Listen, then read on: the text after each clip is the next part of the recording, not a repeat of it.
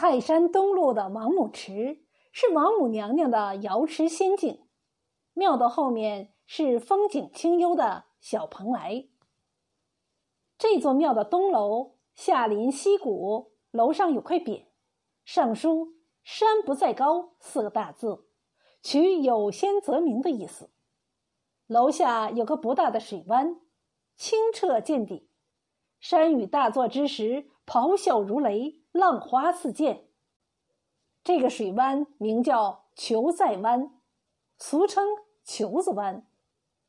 相传小蓬莱有一条神球，在西涧中修炼，不知犯了什么天条，被王母娘娘囚禁在这个小水湾里。他在这湾浅水中，既不能兴风，也不能作浪，终年蜷缩着他细长的身子。过着囚禁的生活。有一年的夏天，泰山上来了一个疯疯癫癫的老道士，自称姓单，人都称他为单道士。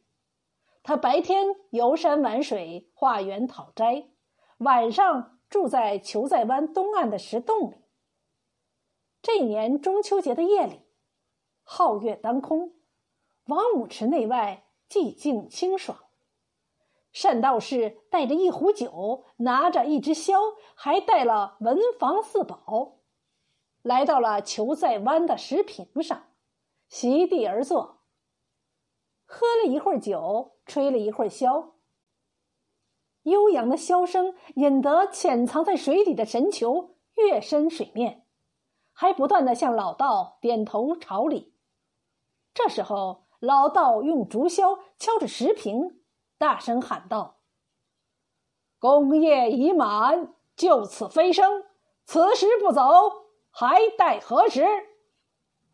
道士拿起毛笔，在球头上点了一笔，再看那条球在水中一滚，立刻化作一条墨龙，腾空而起。泰山上空马上是乌云翻滚，大雨倾盆。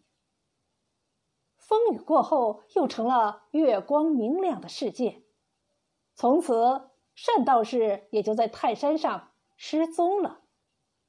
第二天，人们在石屏上见到了一首墨迹飞舞的大草字，写的是：“昔年此地我曾来，事满华夷变九垓。